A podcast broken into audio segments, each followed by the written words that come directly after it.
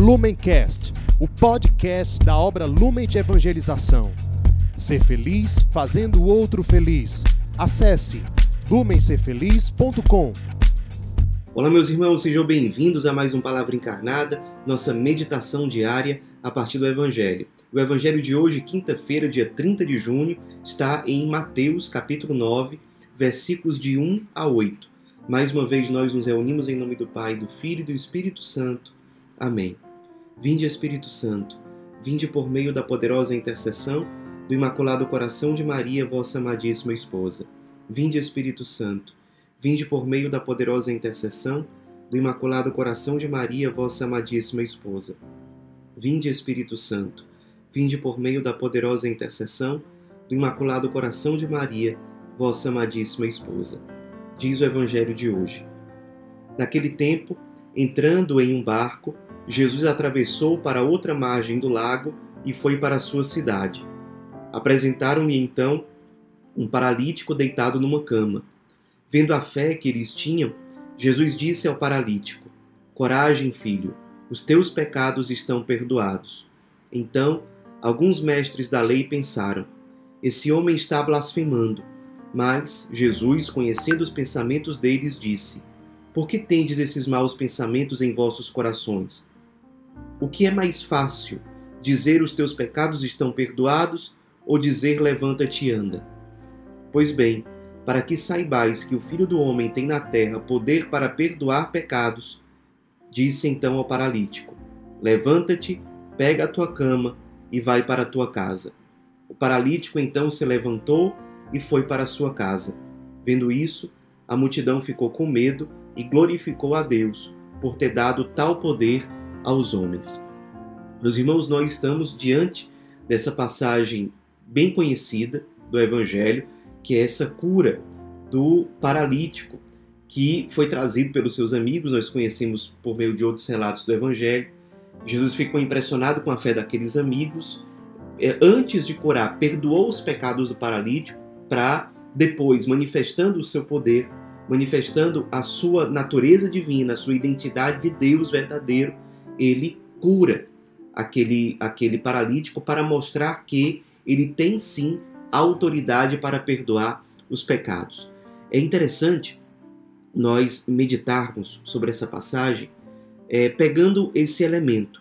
Jesus, para manifestar às pessoas a sua divindade, a sua natureza divina, ele perdoa os pecados do paralítico. E meio que como um pretexto para mostrar o, o poder divino dele, ele cura o paralítico. Mas o essencial, o principal é o perdão dos pecados.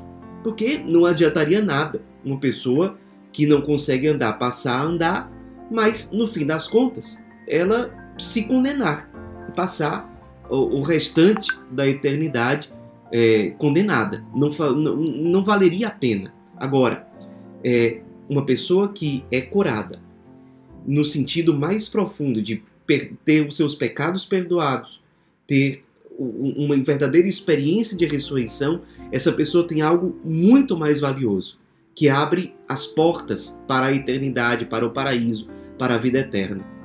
Isso significa que quando nós perdoamos alguém, quando nós somos canais da misericórdia divina para alguém, nós nos aproximamos do ser divino.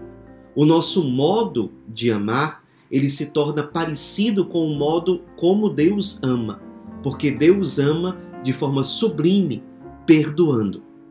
Ele não nos amaria a nenhum de nós se ele não nos perdoasse, porque todos nós somos marcados pela imperfeição.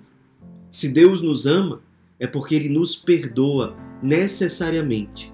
A palavra perdonare do latim significa completar o dom, completar a graça. De certo modo, nós completamos o dom, nós completamos, nós tornamos plena a, a nossa forma de amar quando nós nos dispomos a perdoar os outros e a acolher os outros na sua fraqueza. Eu lembro, é, tem uma história conhecida contada pela mãe da Beata Chiara Noite Badano, é, que diz que ela, quando estudava ainda no colégio, tinha uma colega que era muito difícil de conviver. E ninguém entendia, e, e ninguém conseguia conviver com ela. Nem os professores, nem os alunos, nem os funcionários da escola. A menina era muito rebelde, muito difícil de conviver, é, grosseira, mal educada, de modo que ela vivia isolada. As pessoas não conseguiam conviver com ela, acabava que ela ficava isolada. Mas a Kiara, é, olhando aquela alma de uma forma diferente, que era uma alma que espiritualmente era paralítica. A gente poderia fazer um paralelo com o paralítico do evangelho de hoje, porque era uma alma que não conseguia caminhar.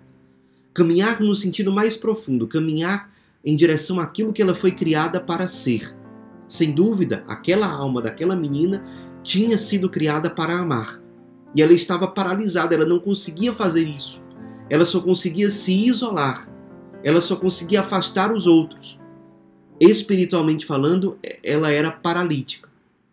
E a Kiara se compadeceu daquela menina.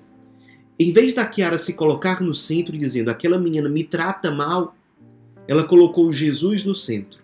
Ela colocou Deus no centro. Deus quer que aquela menina seja amada também. E mais ainda, eu posso ver Deus naquela menina que está só. Ela colocou Deus no centro e por isso se aproximou da menina. Começou a sentar perto da menina durante as aulas, no começo muito difícil, mas foi se aproximando e começou a entender da onde é que vinham aquelas feridas que faziam aquela menina ser tão difícil.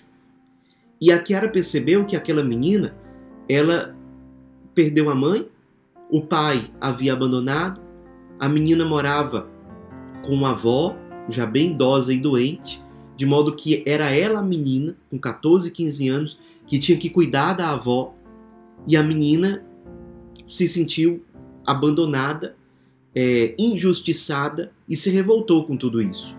A Kiara entendeu o porquê daquela paralisia. E por isso se abriu para ir amando a cada dia com muita paciência, se aproximando, se aproximando, sendo presença. Até que a Kiara diz, a mãe da Kiara diz que um dia depois da aula, a Kiara chegou em casa e disse: Mamãe, hoje a senhora, por favor, prepare a toalha mais bonita para o jantar, porque nós vamos receber na nossa casa o próprio Jesus. A Kiara tinha visto a presença do próprio Jesus naquela menina que sofria, que estava ferida, que estava ressentida, magoada e que por isso era rebelde. E a Kiara, pelo amor, foi se aproximando com muita paciência, com muita perseverança e acabou conquistando a amizade daquela menina. Deus foi amado. Aquela menina foi amada. Aquela paralisia foi curada, porque a Kiara teve um amor mais parecido com o amor divino, que é um amor baseado no perdão, na acolhida do outro, nas suas limitações. Vamos fazer esse exercício convidados pelo Evangelho de hoje de amar os nossos irmãos, mesmo nas suas paralisias. Certamente na origem dessa paralisia espiritual exige, existe um, uma ferida, existe um ressentimento, existe um pecado, existe alguma coisa.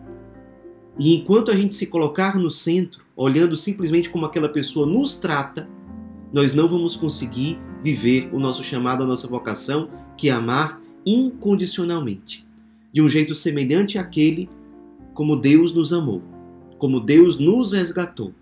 É assim que nós somos chamados a amar, sendo instrumentos não para nos alegrar com a paralisia dos outros, mas sendo instrumentos de cura e de perdão para que essas paralisias deixem de existir que a Virgem Maria interceda por nós. Ave Maria, cheia de graça, o Senhor é convosco. Bendita sois vós entre as mulheres, e bendito é o fruto do vosso ventre, Jesus. Santa Maria, Mãe de Deus, rogai por nós, pecadores, agora e na hora de nossa morte. Amém. Em nome do Pai, do Filho e do Espírito Santo.